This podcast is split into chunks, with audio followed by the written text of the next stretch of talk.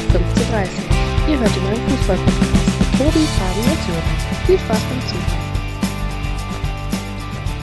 Einen schönen Donnerstagabend, vier Tage später, dafür aber wieder in voller Besetzung und als Entschädigung mit einer pickepackevollen Liste an Highlights und Überraschungen, über die wir sprechen wollen und auch müssen. Fabi, schönen guten Abend nach Düsseldorf. Und Hallo. auch Sören, schöne Grüße nach Oldenburg, auch wieder am Start. Ja, so sieht's aus. Hallo. Ja, grüß euch ihr beiden. Wir hatten ja letzte Woche Sonntag uns kurzfristig dazu entschlossen, die Folge ein bisschen verspätet aufzunehmen, aufgrund einer ganz aktuellen Nachricht am Sonntag, die uns ereilte und auch alle ein bisschen überrascht hat. Fabi hat es ja am Anfang der Saison schon angedeutet, dass es eventuell passieren könnte. Ja, und dann ist es doch passiert, schon am neunten Spieltag. Der VfL Wolfsburg hat die Reißleine gezogen und Trainer Marc van Bommel vor die Tür gesetzt. Für euch auch sehr überraschend. Ja, also für, ich war wirklich sehr überrascht, äh, als ich die Nachricht dann am Sonntag gelesen habe. Ähm, für mich völlig unverständlich, wenn wir da sicherlich gleich noch ein bisschen drauf, näher drauf eingehen, aber ich war ja wirklich überrascht. Fabi, du warst ja, Ja. auch einer von denen, die Marc van Bommel die Trainerqualitäten relativ früh abgesprochen haben. Also nicht äh, komplett äh, abgesprochen, überrascht. Ja, schon irgendwie, weil ich äh, nach wie vor der Meinung äh, bin, dass es unheimlich schwer sein äh, wird, ähm, den richtigen Trainer zu dem Zeitpunkt in der Saison zu finden. Auf der anderen Seite äh, war es immer schon so, dass ich ein, ja, leichte Zweifel hatte, ob er wirklich äh, der gute Trainer oder Fußballlehrer ist, äh, der er als Fußballspieler war. Und ähm, ich sage es immer wieder gerne, so sehr ich ihn schätze als Fußballspieler zu seiner damaligen Zeit. Als Trainer hat er mich äh, nicht wirklich überzeugt und was man jetzt auch so ein bisschen immer ähm, ja, durch die Hintertür äh, mitbekommt, ist ja die Tatsache, äh, dass er angeblich zumindest auch äh, fußballerisch oder taktisch eigentlich auch nie wirklich tief ins Detail gehen äh, wollte. Ähm, man kann natürlich nie wissen, ob es dann äh, wirklich nur intern, ob er da dann wahrscheinlich mehr von dem Preis gegeben hat, von der Art und Weise, wie er Fußball spielen lassen will eigentlich, aber in der Öffentlichkeit hat man nie wirklich mitbekommen, ähm, was eigentlich auch so sein Stil oder seine Art von Fußball ist, die er gerne spielt. Also wirklich, wie gesagt, im Detail und ich bin, wie gesagt, irgendwo ein Stück weit fühle ich mich natürlich bestätigt, aber auf der anderen Seite ist es natürlich schade für ihn und äh, der Zeitpunkt ist dann doch ein bisschen überraschend. Ich sag mal, aufgrund der ähm, schleppenden Vorbereitungsergebnisse waren ja auch äh, gepaart fünf Niederlagen, dann das äh, bittere Aus im Pokal mit dem Wechselfehler. Ähm, da war es ja, war der Start ja schon relativ äh, schwer für ihn. Hat sich dann eigentlich meiner Meinung nach ganz gut, äh, ist der VfL hat in die Saison reingefunden mit vier Siegen am Stück. Da haben wir ja schon gesagt, ja, das sieht soweit ganz gut aus. Und ähm, ab dem fünften Spieltag bei dem, mit dem Unentschieden in Frankfurt nahm dann so die Negativspirale dann so langsam ihren Lauf und ähm, waren jetzt, glaube ich, die fünfte, sechste Niederlage am Stück. Ähm, könnt ihr euch das erklären, womit das äh, zusammenhängt? Spielt das äh, innerhalb der Mannschaft eine Rolle? Der Ausfall von Schavas Schlager war natürlich nach dem RB-Spiel am dritten Spieltag, dass der die Stabilität natürlich enorm viel äh, gebracht hat im defensiven Mittelfeld, klar. Wobei man aber auch, äh, glaube ich, ähm, schon hier auch einschmeißen darf, ähm, dass die gewonnenen Spiele, das waren jetzt ähm, keine sehr überzeugenden Spiele meiner Meinung nach. Es war, glaube ich, am ersten Spieltag, Sören, glaube ich, Bochum, du warst im Stadion, äh, eine ganz enge Kiste, wo sie die Bochumer verdammt ähm, gut verkauft haben. Es ging 1-0 aus, wenn ich es richtig im Kopf habe. Äh, dann Ja. müsste, glaube ich, ähm, Hertha war, glaube ich, auch noch Auch am glücklicher Anfang, Sieg. Äh, dabei und dann, äh, boah, ich habe es jetzt nicht genau im, ja klar, Hertha, äh, dieser knappe 2-1. Sieg, genau, dieser knappe Sieg äh, gegen, gegen Leipzig, äh, ein Spiel, was definitiv auch hätte unentschieden ausgehen Ja. können. Sei es drum, am Ende des Tages äh, zählen die Punkte und ähm, sie standen ja zum damaligen Zeitpunkt dann auch mit äh, zwölf Punkten an der Tabellenspitze. Fürth war, glaube ich, äh, auch noch einer der ersten. Ähm, und dann ging es eigentlich auch so langsam los und man hat ja auch in der Champions League eigentlich auch ähm, ja nicht wirklich überzeugend äh, gespielt und dann äh, ja und dann ging es eigentlich los und es war eigentlich auch so, wie wir es vor zwei drei Wochen oder vor der Länderspielpause auch gesagt haben. Also du musst oder wir sind gespannt, ob er das Ruder rumreißen kann. Die Ergebnisse haben nicht äh, wirklich gestimmt Und vielleicht ergibt es dann, äh, wenn man alles in einen Topf schmeißt, dann vielleicht doch Sinn, äh, dass er nicht der richtige Trainer war für den VfL Wolfsburg. Sören, kann man da Jörg Schmatke einen direkten Vorwurf machen, der ja wirklich am Anfang der Saison äh, gesagt hat, ja, wir haben die und die Vorstellung von, von dem und dem Trainer und äh, der hatte ja auch ein langes Gespräch mit Marc von Bommel und da hört man jetzt so immer mehr im Nachhinein äh, wirklich heraus, dass das wohl doch nicht so alles auf einer Wellen, auf einer Ebene wohl stattgefunden hat, der Austausch, dass man da wohl ja, schon unterschiedlicher Meinung war. Was die ja, Spiele, das ist, ne?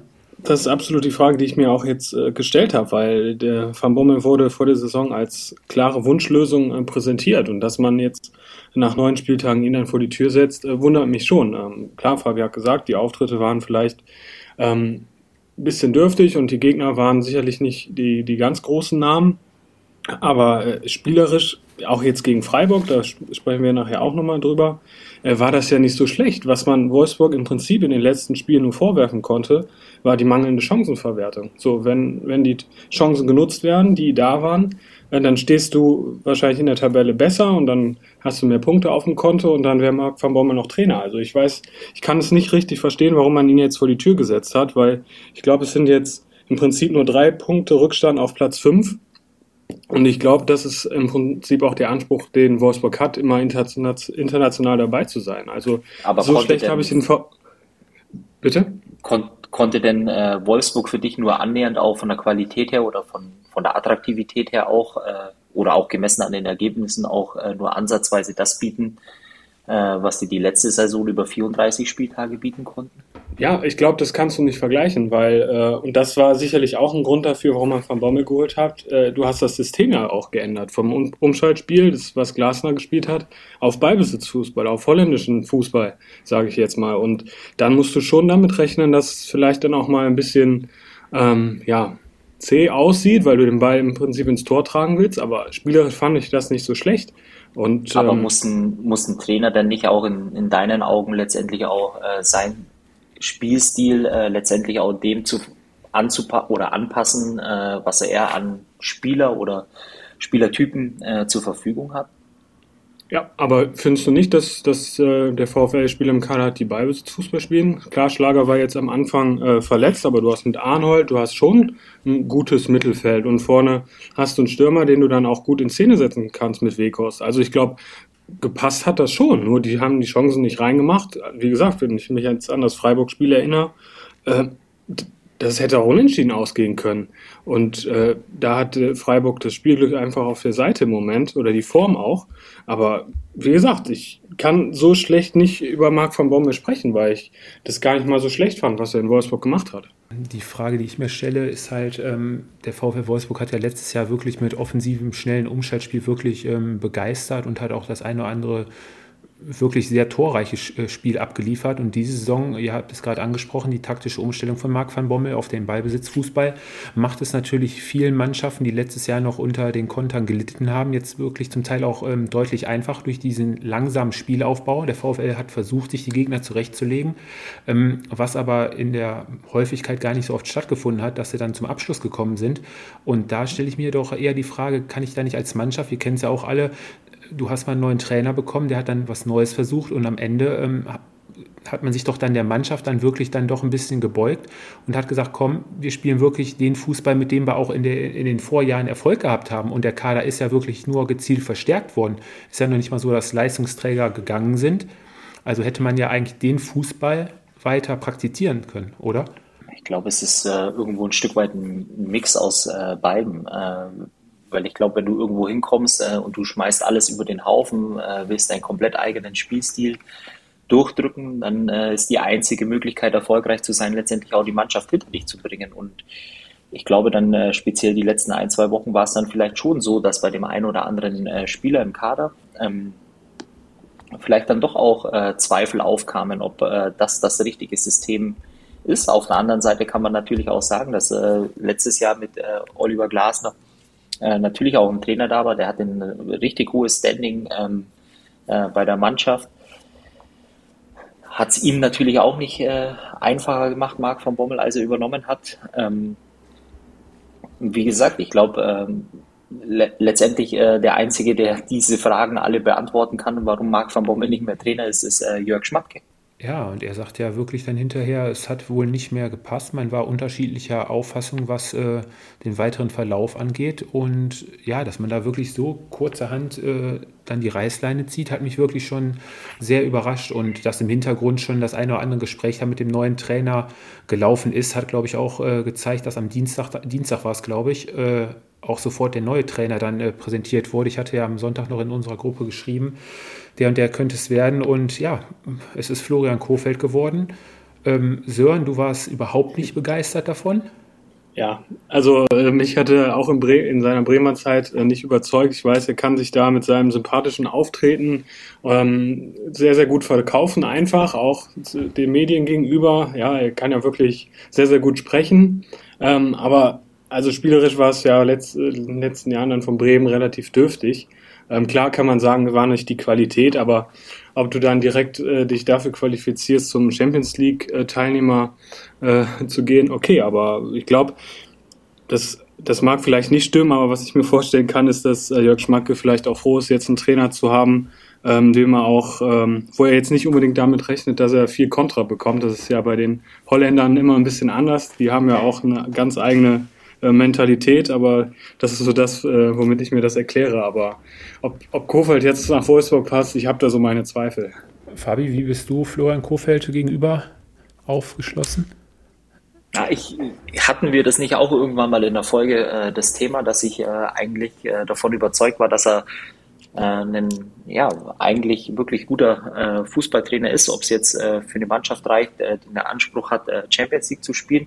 Das wird sich äh, zeigen. Ich meine natürlich auch aus Sicht von äh, Florian Kofeld ist es natürlich ähm, ja äh, schon ein Stück weit ähm, ein Aufstieg, würde ich mal behaupten, von einer Mannschaft, die von der Qualität her und vom Kader her ähm, gegen den Abstieg kämpft, äh, zu einer Mannschaft, die äh, weitaus höhere Ziele hat, ähm, wird sich zeigen. Ähm, ich war ehrlicherweise aber dann doch ein bisschen überrascht, äh, überrascht dass es äh, Kofeld wird.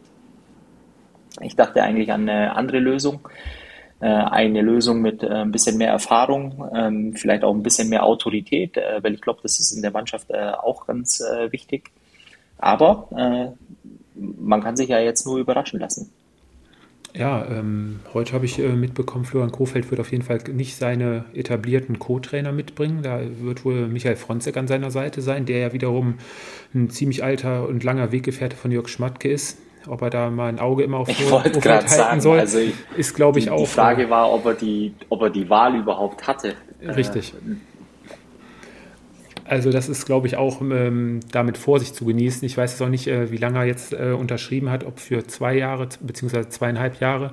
Ähm, ja, und jetzt am Wochenende geht es ja dann direkt äh, am Samstag gegen Bayern nur für Leverkusen da bin ich mal gespannt, wie sich der VfL da präsentieren wird. Zumindest wird Florian Kofeld Sören, da denke ich, wirst du mir zustimmen, ähm, hat ja immer auch in Bremen eine offensive Spielweise an den Tag gelegt. Ähm, passt zumindest äh, zum VfL Wolfsburg mit seinen Spielern, oder? Ja, ich kann, ich kann jetzt äh, irgendwie kann, ne, im Moment noch nichts Gutes finden an, an der Sache, aber äh, was ich glaube ich sagen kann, ist, dass äh, Wolfsburg gegen Leverkusen sicherlich ein sehr gutes Spiel wird, äh, sein, werden wird, denn beide Mannschaften müssen ja nach den letzten eher schwachen Ergebnissen wirklich jetzt abliefern. Richtig, du hast es angesprochen. Gut. Ähm, also halten wir mal fest, äh, Sören hat keine Autogrammkarte von Florian Kofeld an seiner Pinnwand hängen. Aber das kann sich Nein. ja noch ändern in den nächsten Wochen. Wir werden sehen, wie es beim VfL weitergeht. Ja, Sören, du hast es gerade angesprochen. Ähm, Bayern 04 Leverkusen, die hatten am Wochenende das Rhein-Derby gegen den ersten FC Köln, führten da auch ähm, relativ souverän mit 2 zu 0 und haben sich das Leben dann mehr oder weniger selber schwer gemacht durch ähm, ja, Nicht-Ausnutzen der eigenen Chancen, haben sie einiges liegen lassen. Ja, und der erste FC Köln ist dann wieder zurückgekommen ins Spiel durch Anthony Modest. Und unterm Strich steht ein letztendlich meiner Meinung nach ähm, gerechtes Unentschieden. Wir haben zwei unterschiedliche Halbzeiten gesehen von einer in der ersten Halbzeit stärkeren Leverkusener Mannschaft und äh, innerhalb der zweiten Halbzeit hat Leverkusen einfach zu wenig äh, letztendlich ins Spiel investiert und äh, ja, die Mentalität beim FC ist ja diese Saison schon das eine oder andere Mal angesprochen worden. Und ich denke, das haben sie bei dem Spieltag auch wieder unter Beweis gestellt. Ja, für mich aber unverständlich, muss ich ehrlich sagen, dass Leverkusen das Spiel dann so abgibt in der zweiten Halbzeit. Die hatten ja im Prinzip mit dem 2-0, mit, ja, mit dem 2-0 Führung alles im Griff und dann, ähm, so, ja, die haben ja wirklich drei, vier Gänge runtergeschaltet. Ähm, dann Köln natürlich in dem Stadion sich zurückgekämpft, aber ich glaube schon für Leverkusen zwei verlorene Punkte und wären ja dann, glaube ich, auch auf Platz, oder wären punktgleich dann gewesen mit Freiburg auf Platz drei. Ähm, also für Leverkusen sicherlich verlorene Punkte. Ja, ich muss äh, ganz ehrlich sagen, äh, klar, äh, am Anfang äh, sah es natürlich nach der, nach der schnellen Führung äh, nach einer deutlichen Sache aus. Äh, ich würde hier aber auch gern äh, einmal unterstreichen, dass ähm, die Kölner dann sozusagen im, ja, zum Ende der, der ersten Halbzeit, dann speziell aber in der zweiten Halbzeit, schon einen extrem starken Auftritt hingelegt haben.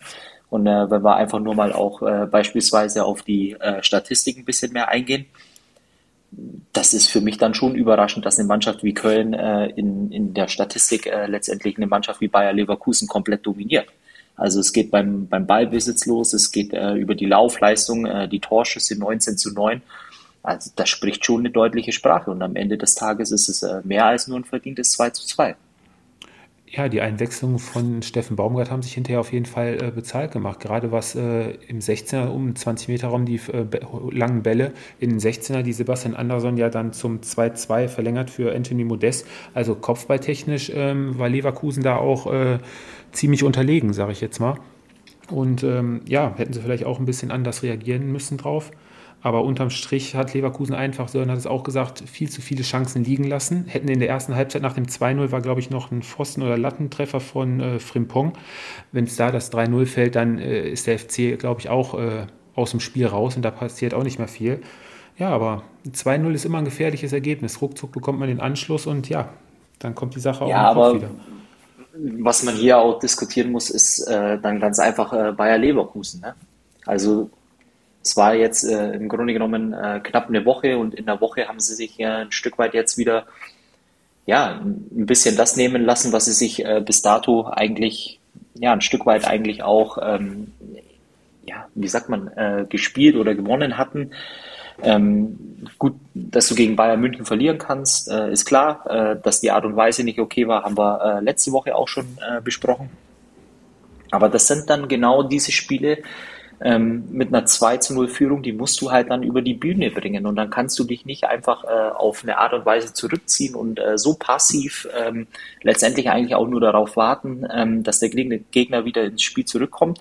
Und man hat das ja gemerkt, es hat sich auch ein Stück weit angebahnt, äh, dass die Kölner den Anschluss oder auf den Anschluss drücken. Und ähm, ja, wie gesagt, und dann äh, spielst du wieder nur unentschieden äh, in dem Spiel, was du eigentlich äh, mehr oder weniger in der Tasche hattest. Ähm, ja, und das sind die Punkte, die dann halt am Ende der Saison fehlen. Und das ist einfach nur verdammt schade, weil ich glaube, dieses Jahr für die Leverkusener mit Sicherheit auch ein bisschen äh, mehr drinne wäre, als äh, letztendlich irgendwann dann äh, um die internationalen Plätze zu, zu kämpfen. Aber das ist ja im Prinzip immer das Thema, wenn wir nach einer Saison sprechen, äh, was Bayer Leverkusen begleitet. Ja, die letzten Jahre ja schon, die fehlende Konstanz einfach. Ja, du, wir können nicht mal wirklich über einen längeren Zeitraum erfolgreich Fußball spielen. Wenn wir jetzt auch unter, unter der Woche ähm, das, das DFB-Pokalspiel, ähm, so der, wenn sie jetzt auch, oder da haben sie ja auch verloren, ähm, das ist einfach dann, ja, ich weiß nicht, woran es liegt. Also, die, die haben jetzt wieder einen Trainer getauscht, aber die Konstanz kommt trotzdem nicht rein. Und dann ist das vielleicht wirklich eine Sache, ähm, was Qualität vielleicht betrifft äh, im Kader, dass du nicht äh, lang, über längere Sicht mal erfolgreich Fußball spielen kannst. Ja, du hast es gerade angesprochen. Äh, die Krönung setzte jetzt natürlich das Ausscheiden im DFB-Pokal gegen den KSC zu Hause auch noch. Ähm, da habe ich auch mal auf die Schussstatistik geguckt, weil ich das Spiel auch in voller Länge geschaut hatte. Ähm, 20 zu 8 Torschüsse. Ähm, ja, Leverkusen gerät nach vier Minuten äh, schon in Rückstand, spielt dann eigentlich äh, mehr oder weniger Einbahnstraßenfußball auf ein Tor. Der KSC zum Teil nur durch ab und zu mal den einen oder anderen Konter gefährlich. Leverkusen kommt zum Ausgleich und ja, Lukas Radetzky verteilt dann natürlich ein Geschenk, äh, versucht den Ball hinten rauszuspielen und spielt dem Stürmer dann direkt den Ball in den Fuß, dann fängt sich Leverkusen der 2-1, aber auch danach ähm, spielt Leverkusen weiter auf ein Tor, laufen teilweise 2 auf 1 und äh, kriegen den Ball dann nicht am Torwart vorbei, geschweige denn mal aufs Tor. Ähm, ob das eine Konzentrationssache ist, eine Einstellungssache, ist ganz schwierig, aber das Ausscheiden war definitiv auch äh, total unnötig, wer das Spiel gesehen hat. Und jetzt kommt nach, natürlich am Wochenende mit Florian Kofeld und dem VfL Wolfsburg auch ein angeschlagener, taumelnder Gegner. Also da bin ich echt mal gespannt an dem Wochenende, wie das Spiel da äh, ausgeht. Naja, ähm, es gibt ja auch noch eine andere Sache. Ne? Du spielst ja äh, gegen den KSC und äh, was mir zum Beispiel auch äh, auffiel, äh, dass der KSC vom ersten Moment an, äh, vom Anpfiff an letztendlich auch wirklich auf dem Platz war und ein Stück weit die Leverkusener ja mit einem äh, ziemlich hohen Pressing, äh, was für mich sowieso verwunderlich ist, äh, weil du eben als Favorit ins Spiel gehst. Normalerweise sind die Kräfteverhältnisse verteilt und äh, die Leverkusener waren auch ein Stück weit überrascht, glaube ich, äh, von dem ja, forschen Auftritt. Klar, ähm, am Ende ist es äh, natürlich auch Glück ein Stück weit für den KSC, dass dann Geschenke auch noch verteilt werden. Aber du darfst einfach nicht zu Hause gegen den KSC ausscheiden. Das ist einfach Fakt. Und das ist immer wieder, jedes Jahr das Gleiche. Es ist einer der Titel oder vielleicht der einzige Titel, um den Leverkusen äh, wirklich ernsthaft äh, mitspielt und mitspielen kann. Ähm, und diese Chance, ja, die ist vertan. Ja, und äh, bei dem Gegner von Leverkusen von äh, Sonntag, der SFC Köln, der setzte sich ähm, am Mittwoch, sprich gestern, mit 2 zu 0 beim VfB Stuttgart durch. Ein Spiel, sage ich jetzt mal, ähm, wo beide Trainer viel rotiert haben, ähm, waren bemüht, beide Mannschaften, um ansehnliches Spiel auf die Platte zu bringen. Ja, sprich bemüht. Ähm, Im zweiten Durchgang hatte der FC dann auch wieder mehr vom Spiel und circa, wie viel waren es, 80 Sekunden nach seiner Einwechslung mit dem ersten Ballkontakt macht dann Anthony Modest das 1-0 und lässt dann auch fünf Minuten später das 2-0 folgen. Unterm Strich ein verdienter Erfolg für den FC und äh, rundum eigentlich eine gelungene Woche für den FC. Jetzt geht es am Wochenende zum Auswärtsspiel zu Borussia Dortmund und ja, der FC weiterhin mit einer sehr, sehr ansprechenden, guten Saisonleistung. Ich, finde halt einfach nur, dass man äh, an die Kölner schon, äh, wenn man alles ins Verhältnis setzt, was man so die letzten Jahre von den Kölnern gesehen hat, dann äh, kann man das im Moment vielleicht gar nicht hoch genug einschätzen. Klar, du hattest äh, mal einen Ausrutscher äh, vor zwei Wochen, aber letztendlich äh, alles, was von den Kölnern bisher diese Saison gezeigt worden ist, ähm, ja, das ist äh, verdammt harte Arbeit. Den Kölnern äh, schenkt keiner was. Ähm, es ist eben auch nicht so, dass du in dem Kader die äh, ja, höchste Qualität hast oder die Qualität hast ähm, wie viele andere Bundesligisten. und du musst dann eben auch mal im Pokal so ein Auswärtsspiel, so ein Fight auf die Art und Weise für dich entscheiden. Äh, klar, du hast jetzt im Moment natürlich auch einen Knipser, äh, Knipser, der den absoluten Lauf hat. Trotzdem äh, kann man das im Moment gar nicht äh, hoch genug äh, den Männern vom, vom FC und äh, speziell auch Baumgart anrechnen, was die ähm, bisher leisten. da kann man einfach nur den Hut vorziehen. Das auf alle Fälle. Eine Mannschaft diese Saison, die auch äh, wirklich sehr viel leistet und ähm, ein bisschen überraschend auch da oben weiterhin äh, unter den Top 5 zu 5, 6 zu finden ist, ist äh, Union Berlin, die ja am Wochenende 1 zu 1 in Stuttgart gespielt haben. Da schrieb Fabi, glaube ich, noch, ähm, Punkt für die Moral für den VfB, die sich ja in der zweiten Halbzeit nach, äh, nach in der 57. Minute mit Gelb-Rot selber schwächten. Also muss man auch erstmal schaffen, innerhalb von 35 Sekunden sich zwei gelbe Karten zu fangen von äh, Krasador. Ähm, ja, unterm Strich stand da ein 1-1 am Ende. Union führte bis ähm, in die 92. Minute mit 1 0. Torschütze Fabi war, glaube ich, hilf mir mal kurz, wer war es? War, glaube ich, wieder. Nein. Ne. Nein? Wie heißt er? Avonie? Avonie, glaube ich, mit seinem siebten Saisontor schon. Ähm, ich denke, meine Wette würde ich sogar, sogar noch eingrenzen, dass er die 10 schon äh, nach der Hinrunde voll hat. Ich wollte ähm, gerade sagen, oder nach dem kommenden Wochenende. Oder nach dem kommenden Wochenende. ah ja, ich sehe gerade, gegen wen es geht. Ja, schauen wir mal. Und ähm, ja, in der 93. Minute ähm, schafft der VfB dann noch äh, den Ausgleich. Der VfB kommt diese Saison auch noch nicht so richtig in Schwung. Ähm, ja, einige Leistungsträger sind immer noch nicht zurück. Das merkt man, glaube ich, auch der Mannschaft an. Die ackert, die kämpft, die läuft. Aber ja, so das letzte Quäntchen Glück, die letzte Durchschlagskraft im letzten Drittel fehlt dann wirklich noch und äh, ist halt auch eine junge Mannschaft. Muss man mal abwarten, wie es sich da die nächsten Wochen äh, weiterentwickelt. Aber ich denke, Trainerfrage wird sich in Stuttgart sowieso nicht stellen. Und ähm, ja, jetzt am Sonntag wird es ähm, bestimmt ein Sechs-Punkte-Spiel werden, gehe ich mal von aus. Da spielt nämlich der VfB beim FC Augsburg. Und äh, ja, der FC Augsburg hatte Sören ja gestern ein richtig spektakuläres Spiel an der Kastropper Straße. Da kannst du uns doch bestimmt einiges zu erzählen.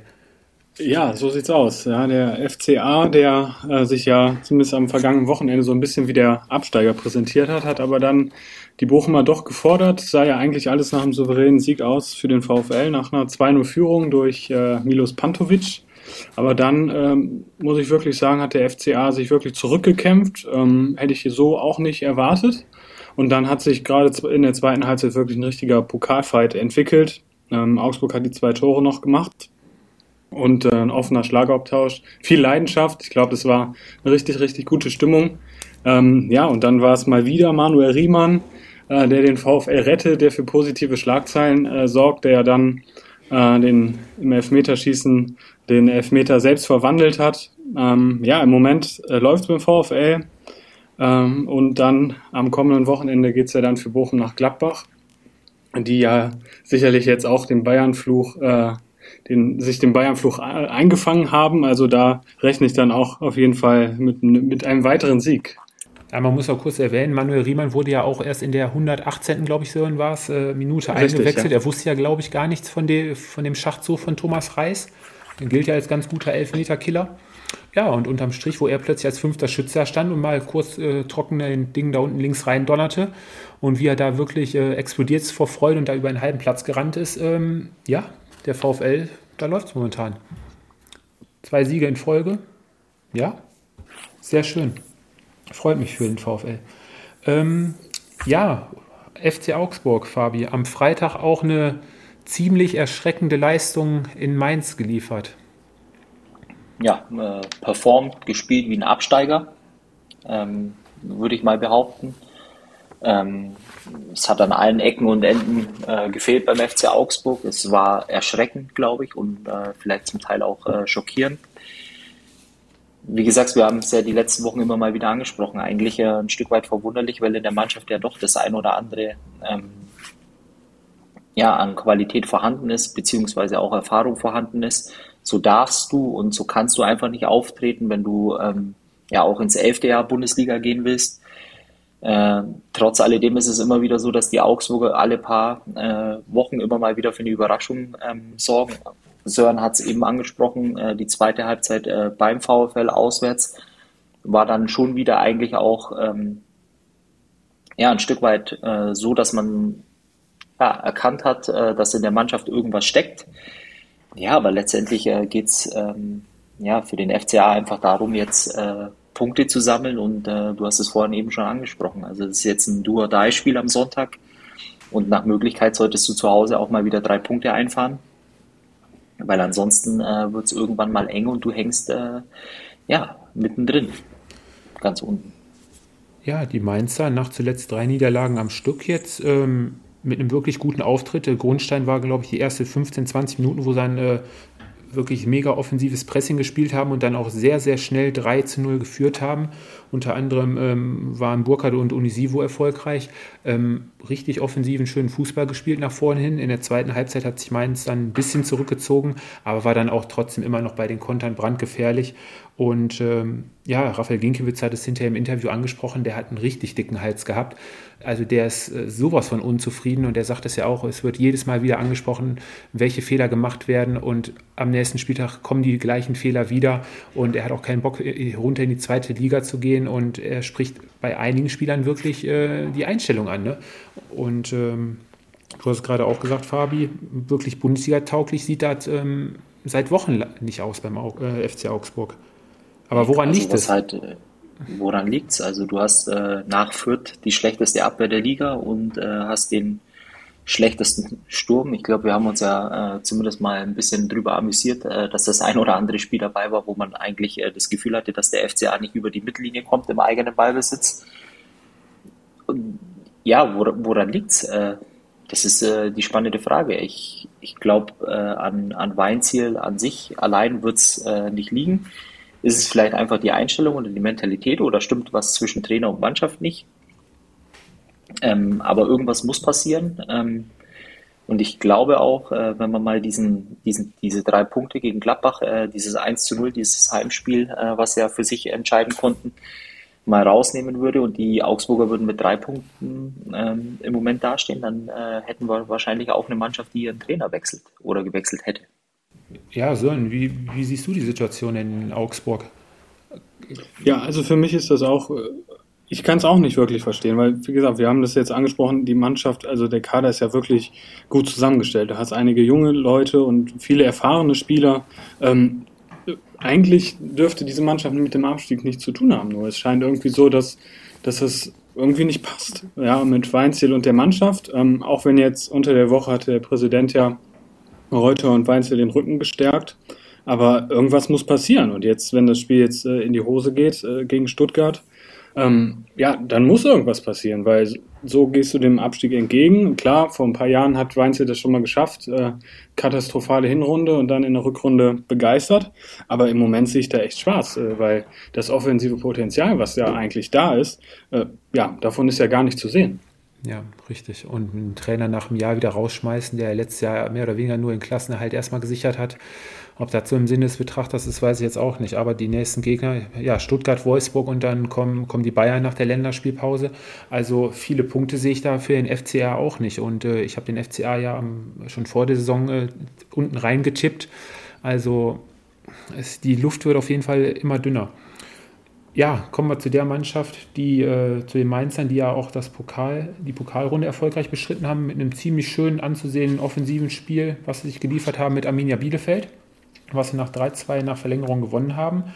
Ein Spiel, was man sich wirklich gut anschauen konnte. Beide Mannschaften mit offenem Visier, mit offensivem Fußball. Die Mainzer zu Hause sind in Rückstand geraten. Okugawa hatte dafür die, hatte die Bielefelder in Führung gebracht, schon nach zwei Minuten. Ja, dann die Mainzer relativ kurz hintereinander, 53., 54. Minute, Burkhardt und Unisivo wieder. Die beiden die harmonieren die letzten Wochen auch richtig gut, wie ja schon am, am Wochenende, wo beide getroffen haben. Ja, Klos schaffte dann für die Arminia kurz vor Schluss dann noch den Ausgleich, natürlich mit einem Kopfball. Und in der Nachspielzeit war es dann, äh, beziehungsweise in der 140. Minute der Nachspielzeit war es dann Ingwarzon, der den 3-2 Siegtreffer für die Mainzer macht. Und ja, Mainz auch eine Runde weiter. Und die Mannschaft von Bo Svensson macht eigentlich auch einen ganz gefestigten Eindruck. Also um die brauchen wir uns, glaube ich, äh, diese Saison äh, keine Sorgen machen, dass die, haben wir ja auch schon gesagt, irgendwas mit dem Abstieg zu tun haben. Die holen immer wieder ihre Punkte zwischendrin. Die Mannschaft ist gefestigt, hat die nötige Qualität im Kader. Das passt eigentlich ganz gut da. Ähm, Fabi, wie siehst du denn die Bielefelder jetzt? Ähm, du hast ja am Wochenende gesehen gegen Dortmund. Ja, also ich habe es äh, in unserer WhatsApp-Gruppe habe ich ja im Vorfeld äh, schon gesagt, dass da keine Befahr, äh, Gefahr besteht, äh, dass der BVB äh, Punkte liegen lassen äh, wird. Ich glaube, das ist ein Spiel, ähm, ja, wo die Bielefelder mit Sicherheit nicht ihre Punkte sammeln müssen. Ähm, das Aberwitzige an der, an der Bielefelder Mannschaft ist ja, dass sie ähm, in der Regel ja schwer zu schlagen sind. Äh, das Problem ist nur an der Sache, wenn du eben äh, so viele Unentschieden einfährst, äh, dann kommst du halt auch nicht vom Fleck. Und die Frage ist halt jetzt nach so einem Spiel, wo du wirklich aufopferungsvoll ähm, im Pokal auftrittst, ähm, ja, inwiefern sowas vielleicht auch einen Knacks verursacht. Ähm, weil ich glaube schon, dass es dann immer so ein ja, ein gewisses Momentum äh, kreieren kann, wenn du so ein Fight eben auch mal gewinnst, weil es dann äh, der ganzen, ganzen Mannschaft eben auch nochmal ja, ein Zeichen gibt, äh, dass man eben doch gewinnen kann. Und äh, ja, aber ansonsten, äh, wenn man ehrlich ist, auch vor der Saison haben wir alle die Bielefelder ziemlich weit unten in der Tabelle ähm, eingestuft und ich glaube, äh, die stehen da, wo sie von der Qualität her eigentlich auch stehen müssten. Sören, du bist ja eigentlich jemand, der ziemlich äh, positiv von der Arminia schon am Anfang der Saison oder unter der Woche in deinem Artikel geschrieben hast. Ähm, wie siehst du da den weiteren Trend der Bielefelder momentan? Ja, das, ich glaube, die nächsten beiden Spiele werden entscheidend sein, auch was, was auf der Alm passiert, ob jetzt da nochmal ein Trainerwechsel vollzogen wird oder nicht. Ähm, auch wenn natürlich so ein Trainerwechsel nicht immer das Entscheidende ist, aber ich glaube schon jetzt das Spiel gegen Mainz, äh, jetzt wieder am Wochenende zu Hause. Ähm, ist ein Sechs-Punkte-Spiel und danach die Woche gegen Stuttgart im Prinzip auch. Ähm, also wenn du da punktest, glaube ich, ähm, ja, dann sind sie, sind die Verantwortlichen auch zufrieden. Aber ich glaube schon, dass sich gerade auch Sami Arabi, der Sportdirektor, ein bisschen mehr vorgestellt hat. Und ähm, ja, die nächsten beiden Spiele werden entscheidend sein. Ich habe jetzt mal die Statistiken reingeguckt. Also in der ganzen Saison, die Bielefelder gehören zu den Top äh, drei Mann äh, vier Mannschaften, die mit die meisten Kilometer abreißen. Also die tun und ackern wirklich alles. Die Bemühungen sind dieser Mannschaft definitiv nicht abzusprechen. Ganz im Gegenteil zu ein, zwei anderen Mannschaften.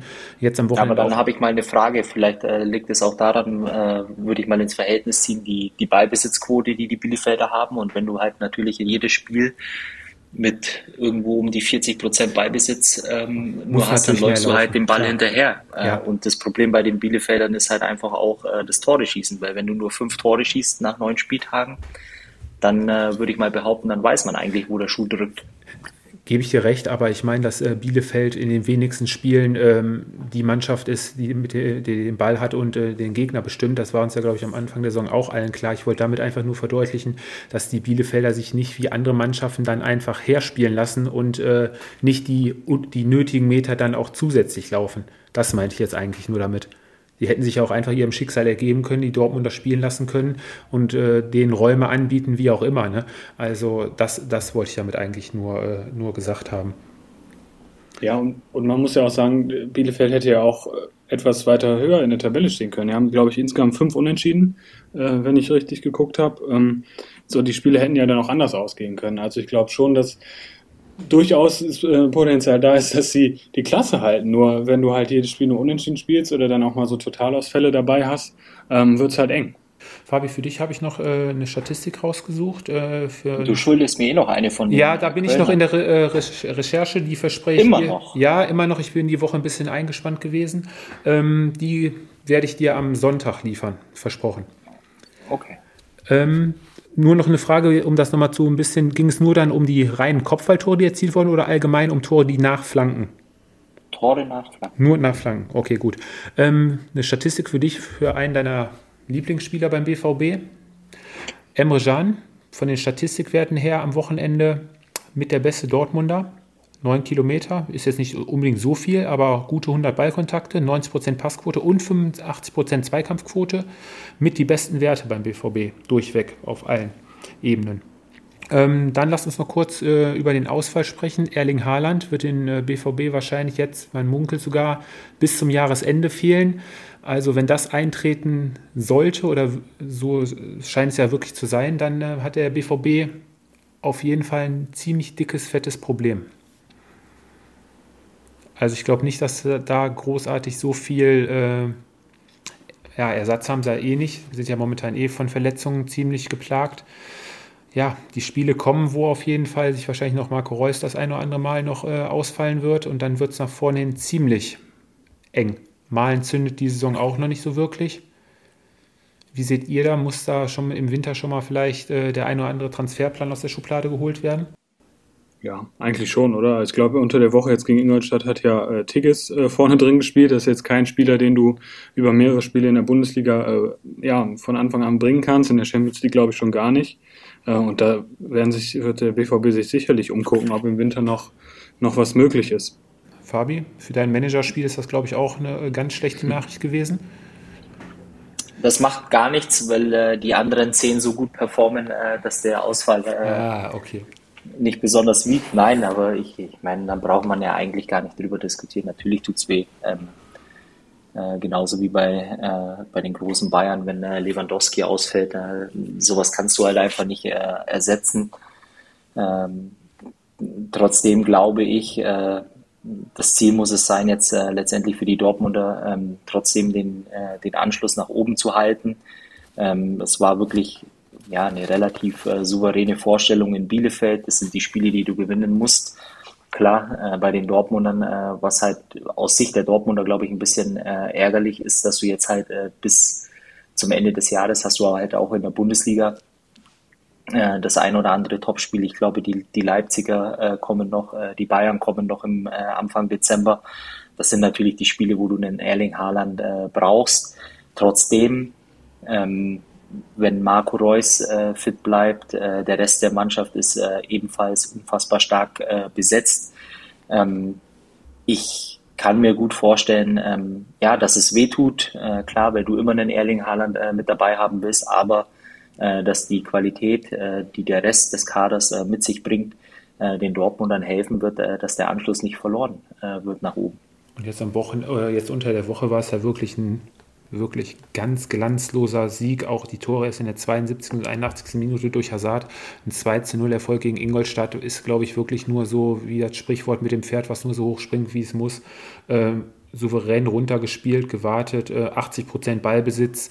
Ähm, ja, Aufgabe erfüllt, eine Runde weiter, Haken hintersetzen und äh, ja, jetzt am Wochenende kommt dann Steffen Baumgart mit dem FC in, äh, zu den Dortmundern zu Besuch.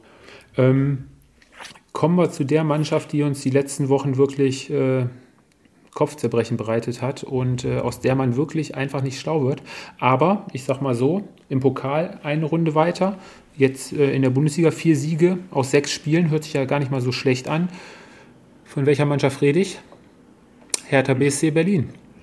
Völlig überraschend am Wochenende der Heimsieg gegen Borussia Mönchengladbach. Gladbach in der ersten Halbzeit die eine oder zum Start der, des Spiels mit einigen guten Möglichkeiten. Die Hertha dann mehr oder weniger aus dem Nichts mit dem 1 zu 0 durch Marco Richter.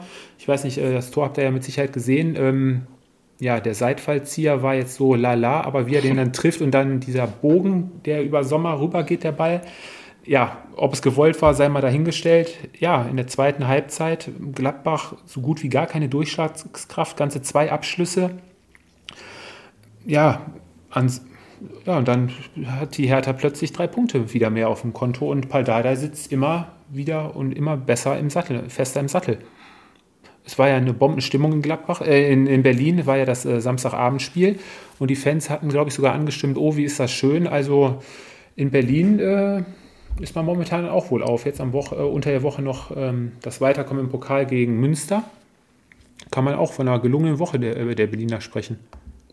Ja, ich glaube, ich glaube, zu Hertha können wir, dürfen wir uns, glaube ich, gar nicht mehr äußern, äh, weil sonst reden wir, die, sonst, sonst stehen sie irgendwann noch äh, auf dem internationalen, internationalen Platz, wenn wir sie so kritisieren.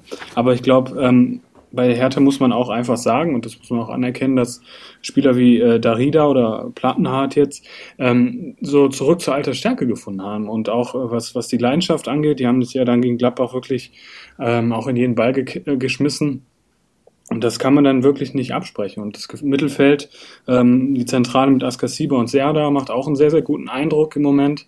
Also scheinbar hat sich die Hertha gefangen und tritt, und tritt wirklich sehr gefestigt auf. Fabi, was möchtest du denn zu deinem Freund Paul noch beitragen? Ich finde es nach wie vor unglücklich, äh, wie er sich nach außen gibt. Äh, an der Meinung äh, ändere ich auch nichts. Ähm, das Spannende ist ja, oder die, die Frage ist ja, äh, und ähm, das habe ich immer wieder gesagt, äh, dass in der Mannschaft wirklich äh, sehr viel individuelle Stärke äh, vorhanden ist oder in dem gesamten Kader. Was Paul Dardai eben nicht geschafft hat, war das vor allem in den ersten Wochen letztendlich ähm, genau die Stärken aus der Mannschaft ähm, ja, rauszukitzeln und das dann umzusetzen auf dem Platz. Das hat er einfach nicht geschafft. Und ich glaube einfach, ähm, ein Stück weit äh, bestätigt sich einfach oder wird die Mannschaft im Moment einfach auch von dieser Qualität ähm, getragen. Und äh, für mich dann eben auch, äh, wenn man hier in dem, in dem Kontext dann eben auch mal ähm, die ein oder andere Personalentscheidung aus, aus dem Sommer speziell heranzieht, frage ich mich nach wie vor, was so ein Transfer von Kevin Prince Boateng ja unbedingt sein musste ähm, weil man ja sieht, dass letztendlich in der Mannschaft äh, das Spielermaterial vorhanden war. Und äh, wie gesagt, und äh, die Hertaner schaffen es im Moment eben einfach auch, äh, die Ergebnisse zu liefern. Und dann sieht alles deutlich äh, rosiger aus, wenn man ehrlich ist. Ähm, noch eine Mannschaft, die ja auch ähm, unter der Woche und auch am Wochenende mehr oder weniger ihre Pflichtaufgaben erfüllt hat und uns dieses Jahr auch äh, ja, das eine oder andere Spiel wirklich äh, überrascht ist, RB Leipzig. Am Samstag die erste, also ich habe auch, ähm, glaube ich, ein 5-0 getippt. Ähm, die erste Halbzeit war für die Leipziger komplett äh, zum Vergessen. Da sind sie ja überhaupt nicht ins Spiel gekommen, lagen dann auch zur Halbzeit ähm, durch einen Elfmeter mit äh, 0 zu 1 hinten. Aber in der zweiten Halbzeit hat dann wirklich ähm, RB die Aufholjagd eingeläutet, allen voran äh, Yusuf Pausen wurde eingewechselt, ähm, der die Führung erzielt, in zwei, das 2 zu 0 holt er durch einen Elfmeter raus, den Forsberg verwandelt. Ja, war Einbahnstraßenfußball die zweite Halbzeit, war nur eine Frage der Zeit, bis die Tore fallen. Ein verdienter Sieg. Und jetzt unter der Woche hat äh, Jesse March auch ordentlich durchgewechselt, waren unter anderem Gulagi auf der Bank, Forsberg, waren einige Topspieler draußen, ja, waren Einzel in Babelsberg, Leipzig auch über komplettes Spiel, die feldüberlegene Mannschaft. Sieg war nie gefährdet. Ähm, alles richtig gemacht eigentlich.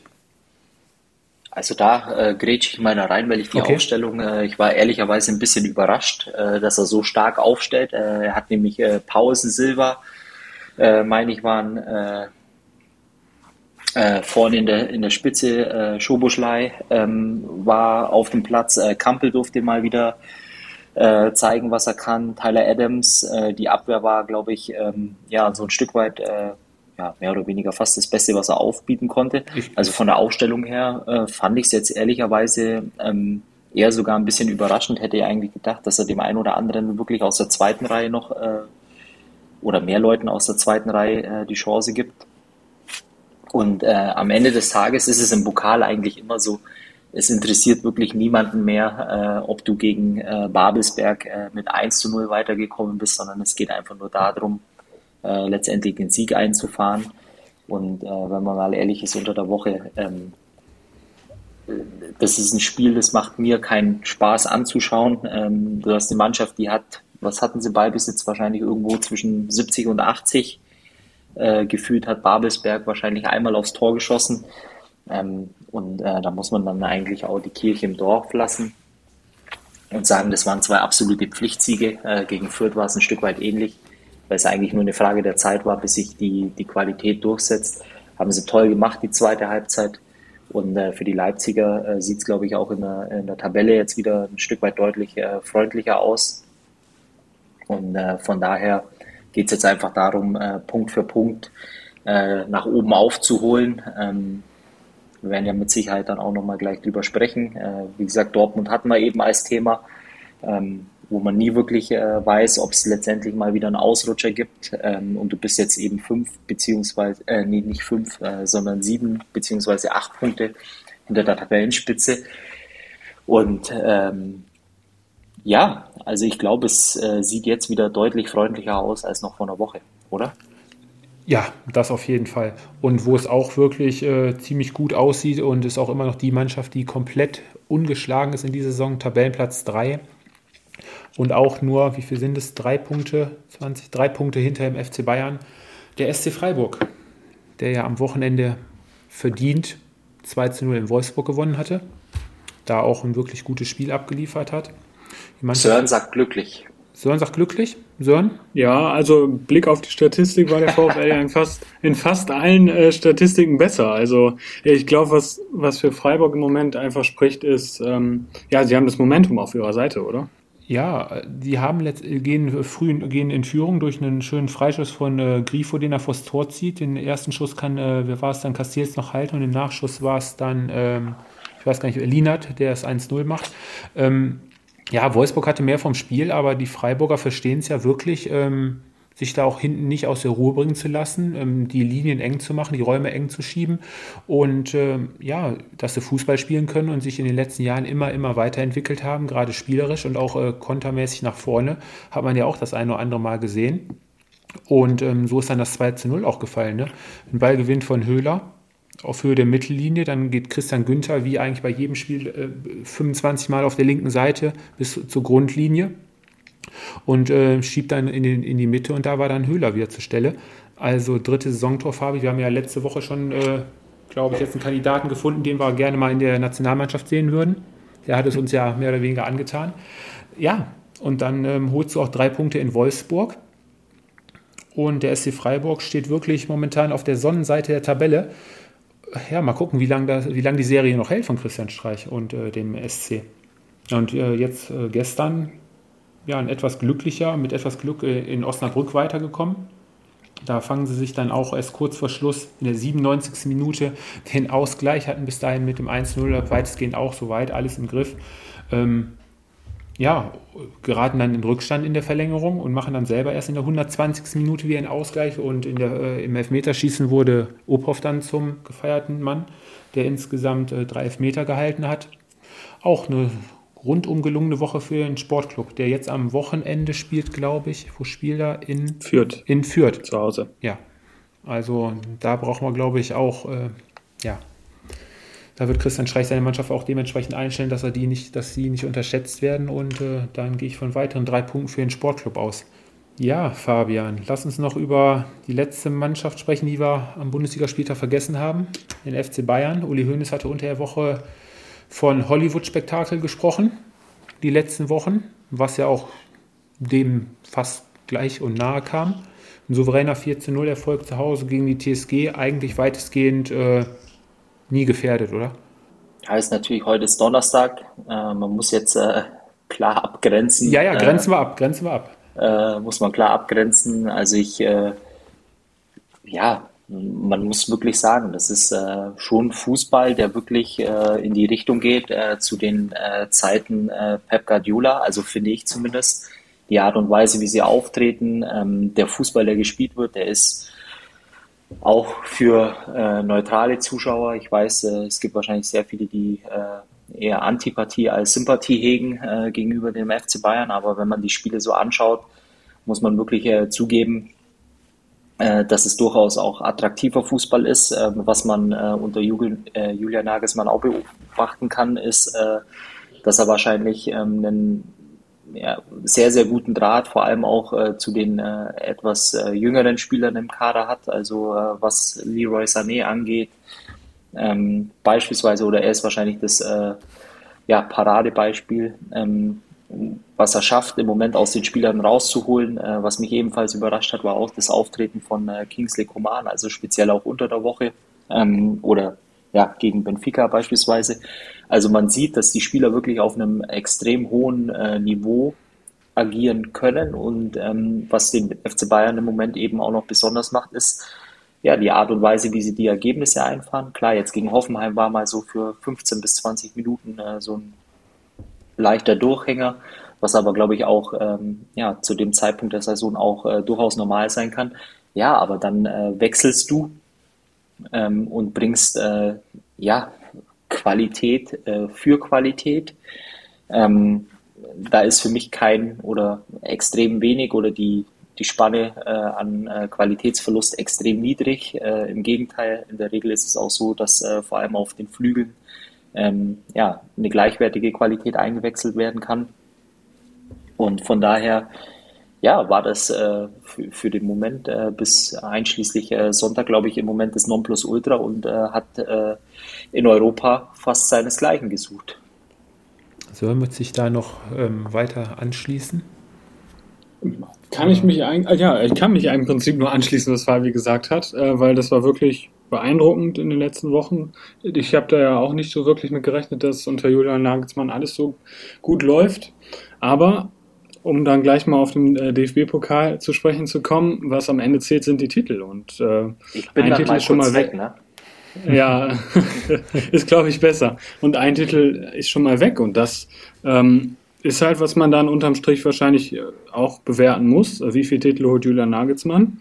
Ähm, die Spiele, ähm, die in der Gruppenphase und in der Bundesliga sind dann im Endeffekt nicht ganz so wichtig oder wie, wie die Siege zustande kommen, sondern in diesen, in diesen K.O.-Spielen. Und äh, da äh, war es gegen Gladbach dann nicht so gut, ja. freundlich ausgedrückt.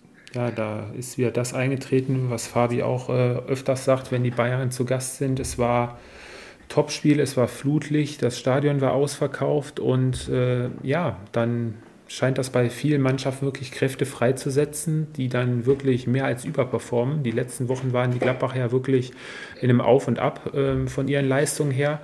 Ja, und der FC Bayern, also was gestern da los war, da hat, glaube ich, äh, ich habe mit einigen Bayern-Fans zusammengeschaut, ähm, die schauten sich auch gegenseitig nur fassungslos an, die konnten es auch überhaupt nicht glauben, gerade was die ersten 15, 20 Minuten da die Borussia abgerissen hat. Ähm, die Bayern waren mindestens immer zwei Meter, zu, zwei Schritte zu spät, ähm, sind überlaufen worden, sind gepresst worden, haben die Bälle verloren, die einfachsten Fehler sind passiert, Unkonzentriertheiten, also es kam wirklich alles zusammen, was eigentlich nur, eigentlich alle, weiß nicht wie viele Jahre mal zusammenkommt. Ich glaube, die höchste Niederlage letztes Mal war, glaube ich, vor 50 Jahren. 46 Jahren. Vor 46 Jahren. Also ja, es war einer dieser Tage, die wirklich zum Vergessen sind. Ja, das zweite Jahr in Folge jetzt in der zweiten Runde ausgeschieden, nachdem letztes Jahr ja die bittere Niederlage in äh, Kiel war. Ja, aber wo wollen wir anfangen? Wo wollen wir aufhören? Ähm, beginnt natürlich ziemlich bescheiden. Also ich glaube, äh, zuallererst äh, müssen wir wirklich mal auch äh, vielleicht einfach auch äh, so fair sein und sagen, dass die Gladbacher einfach ähm, gestern äh, von der Nummer 1 bis zur Nummer 11 einfach eine Weltklasse-Leistung abgerissen haben. Ähm, das darf man immer nie vergessen, weil ich glaube, das ist jetzt auch in der Berichterstattung in den Medien, äh, dreht sich eigentlich alles nur um, um den FC Bayern. Klar, da reden wir auch drüber und äh, so einfach können wir sie nicht äh, davon lassen äh, oder davon kommen lassen. Aber vielleicht muss man wirklich auch, ähm, bevor man wirklich jetzt auf die Bayern eingeht, einfach sagen, dass das von, von Gladbach gestern eben äh, fast äh, einzigartig war. Das war für mich, ähm, ich habe es heute mehrmals äh, verwendet, eigentlich auch ein Jahrhundertergebnis äh, äh, gefühlt. Nicht nur gefühlt, sondern wahrscheinlich ist es auch so. Ähm, und da muss man wirklich äh, ja, äh, Chapeau sagen, Borussia München-Gladbach ähm, hat sich auch weniger angedeutet für mich, äh, vor allem nach dem Spiel am Sonntag gegen Hertha. Ähm, ist aber dann in, in so einem Moment einfach genial und da kann man wirklich einfach nur alle Glückwünsche an den Niederrhein schicken und sagen, äh, das war äh, top. Und ähm, ja, äh, da gehen wir schon fast die Superlative aus. Ähm, so fair muss man auf jeden Fall äh, definitiv sein. Ja, wenn man sich die Statistiken mal betrachtet, rein vom, vom, vom Ballbesitz her, würde man sagen, ein typisches Bayern-Spiel mit 62 Prozent Ballbesitz. Ähm, dass es ein zweikampfbetontes Spiel wird, ähm, konnte man auch äh, vor dem Spiel von ausgehen, war ausgeglichen 50-50 und auch was die Torschüsse angeht, 13 zu 15. Eigentlich relativ äh, ausgeglichenes Spiel, nur rein statistisch gesehen. Aber nach 21 Minuten schon 13-0 hinten zu legen, 80 Sekunden äh, schon die Führung für die Gladbacher. Die Bayern waren, glaube ich, noch gar nicht wirklich auf dem Platz. Ähm, schneller Konter über die rechte Seite und ja, dann hat Upamecano, der an dem Tag überhaupt keinen guten Tag erwischt hat, wie eigentlich alle Bayern-Spieler, ähm, dass der Ball da ein bisschen an ihm vorbeigedrückt wird, kriegt den Ball da auch nicht richtig geklärt. Ja, und dann äh, kann Kone schon zum 1 zu 0 einschieben. Bis, ja, und, und das 2 zu 0 natürlich ähm, bedingt ähm, durch, was war es nochmal, eine schöne Kombination über äh, Scully und Embolo und Hofmann. Ja, die Gladbacher haben die Bayern die ersten 20 Minuten sowas von an die Wand gespielt und dann der Fehler von äh, Lucas Hernandez, der zum Elfmeter geführt hat.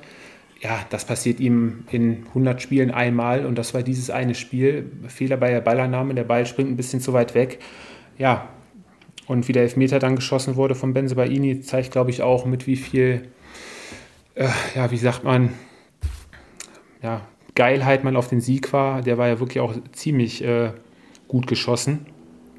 Ja, und die Chancen der Bayern hielten sich dann wirklich äh, in der ersten Halbzeit, glaube ich, waren ein oder zwei Schüsse, wenn es hochkam. Und das war es dann, glaube ich, auch. Also, und in der zweiten Halbzeit, ich hatte das gestern Abend äh, dann noch im Radio gehört, ein Reporter ist das aufgefallen, dass, ähm, wo die Mannschaften rauskamen, die Bayern waren ja fünf Minuten vorher schon wieder auf dem Spielfeld. Es stand wirklich fast jeder Spieler mehr oder weniger für sich alleine auf dem Platz. Also das sah für mich so aus, als ob äh, jeder so ein bisschen vielleicht dem anderen, bei dem anderen die Schuld gesucht hat. Jeder wusste natürlich, dass das Spiel von seiner Seite aus auch äh, bescheiden gelaufen ist, aber so richtig nach Lösung hat das nicht ausgesucht, dass man sich so nochmal im Kreis zusammengestellt hat, nochmal heiß gemacht hat oder sonst wie. Das habe ich so ein bisschen vermisst. Ich weiß nicht, äh, Fabi, die haben sich ja heute auch äh, via Social Media auch bei den Fan, an die Fans gewandt und auch äh, mehrfach entschuldigt. Ähm, zeigt, glaube ich, auch, ähm, dass das selber auch noch nicht glauben können. Ja, also wie gesagt, ich habe, äh, was ich so mitbekommen habe, äh, du sagst, die ganze Mannschaft war auf dem Platz. Das war eben nicht so, weil äh, Robert Lewandowski er war der Einzige, den, okay. Äh, ja. kam mit den äh, Gladbach-Spielern äh, letztendlich gemeinsam auf den Platz. Also ähm, ja, trotz alledem muss man wahrscheinlich noch früher anfangen. Ähm, beziehungsweise die, die Frage ist, warum, ähm, wenn du so performst, dass du dann innerhalb von drei Tagen das kannst du nicht mit Müdigkeit, äh, das kannst du nicht mit äh, Unkonzentriertheit abtun. Ähm, irgendwas muss gestern, glaube ich, gewesen sein, weil ein FC Bayern lässt sich nicht 5-0 abschießen, dass du mal ein Spiel verlierst, dass du auch ein Spiel im Pokal verlieren kannst, ist, glaube ich, völlig klar. Ähm, dazu kam noch, ähm, bin immer kein Fan davon, einzelne Spieler rauszukicken, weil ich glaube, gestern war es ein Kollektivversagen. Äh, und da müssen alle, äh, die auf dem Platz standen, äh, mit ins gleiche Boot äh, genommen werden. Ähm, dann kommen noch so ein paar ja, äh, Feinheiten mit dazu, dass ein äh, Trainer zu Hause in der Küche ähm, das Spiel anschaut und war für mich eigentlich auch dann vielleicht auch wirklich so ein so ein Spiel, wo du dann eben auch einen Unterschied merkst, äh, wenn äh, ein Trainer an der Seitenlinie steht, der aktiv ist, der eingreift äh, während dem Spiel. Ähm, kein Vorwurf gegen äh, Dino Topmüller, ähm, der aber das äh, mit einer versteinerten Miene äh, fast schon resignierend auf der Bank hingenommen hat. Wirklich nicht falsch verstehen, absolut kein Vorwurf ihm gegenüber. Er ist Co-Trainer und das wahrscheinlich auch aus gutem Grund. Er hat es auch die zwei Wochen zuvor äh, oder die zwei Spiele zuvor hervorragend gemacht. Da lief es auch äh, ein Stück weit von selbst.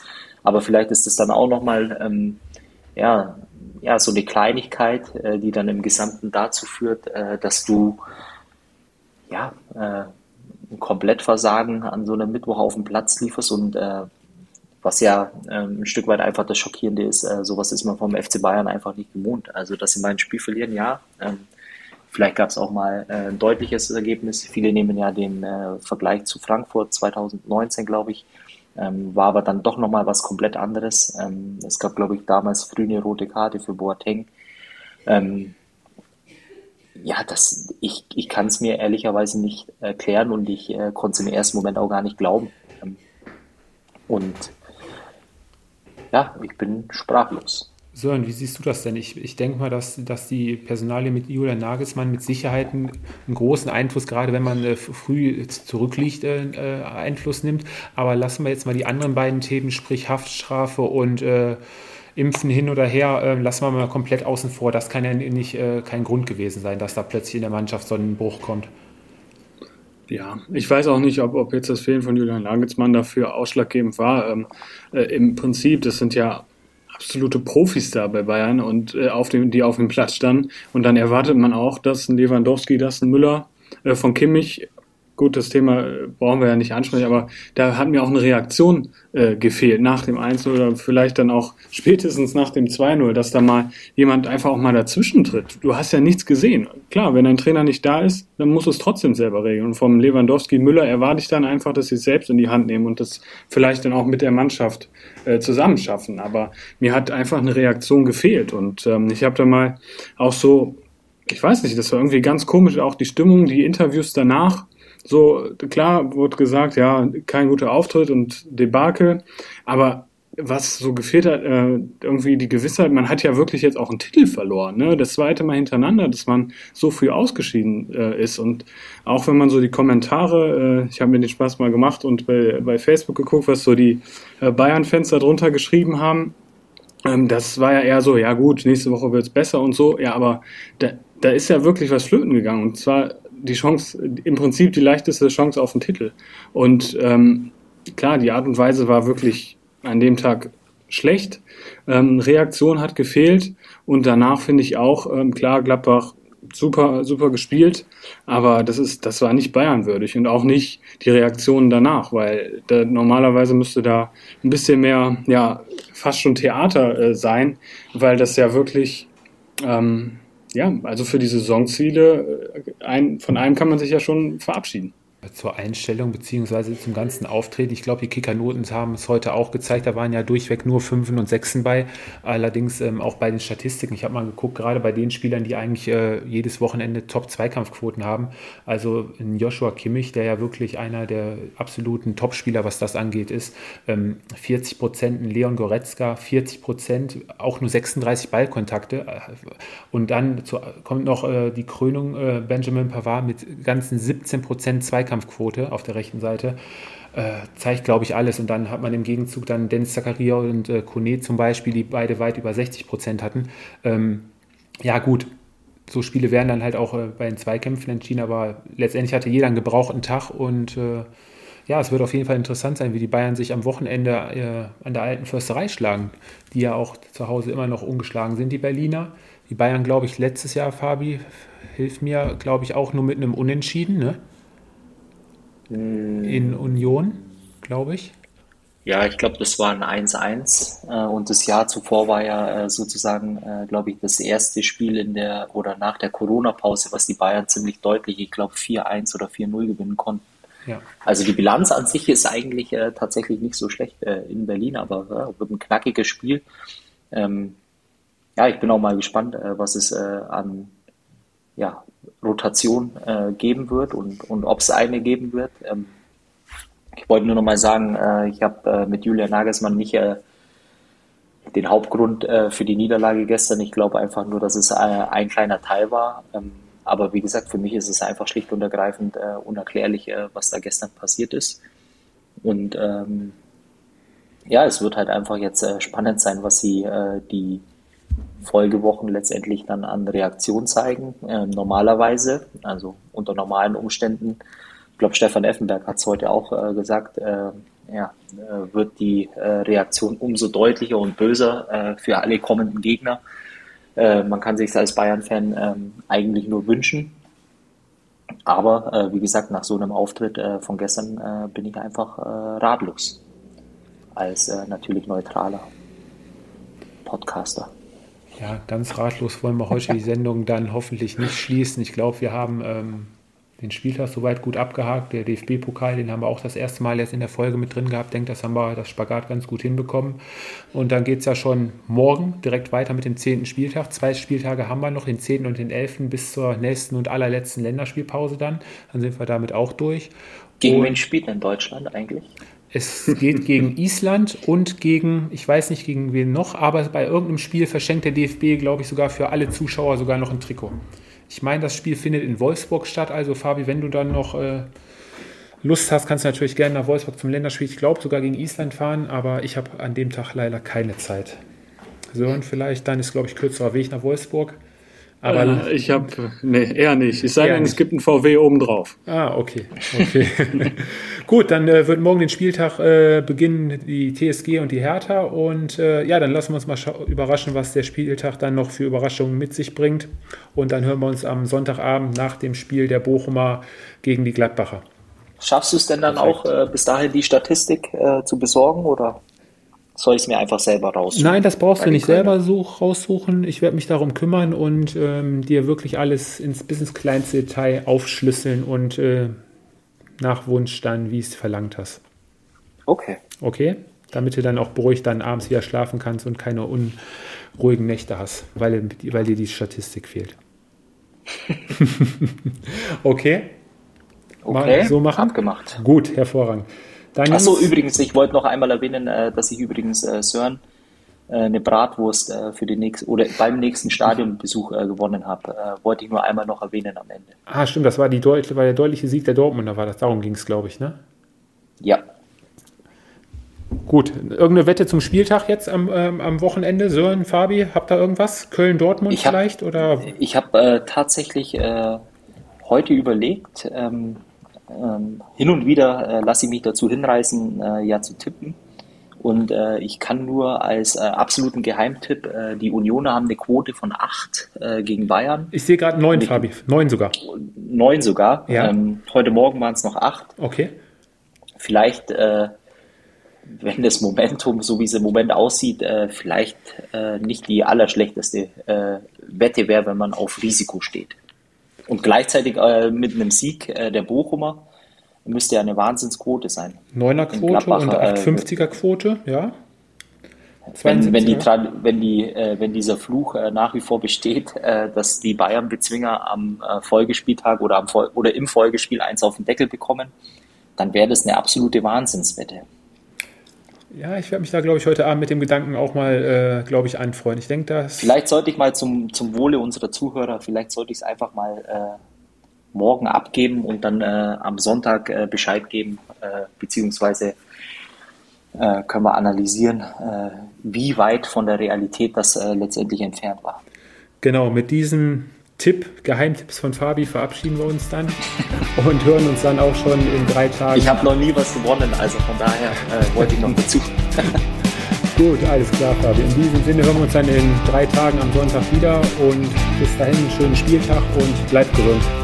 Servus. Ciao. Das war Anpfiff 5 18.30 Uhr, euer Fußball-Podcast mit Tobi, Fabi und Sören. Bis zum nächsten Mal.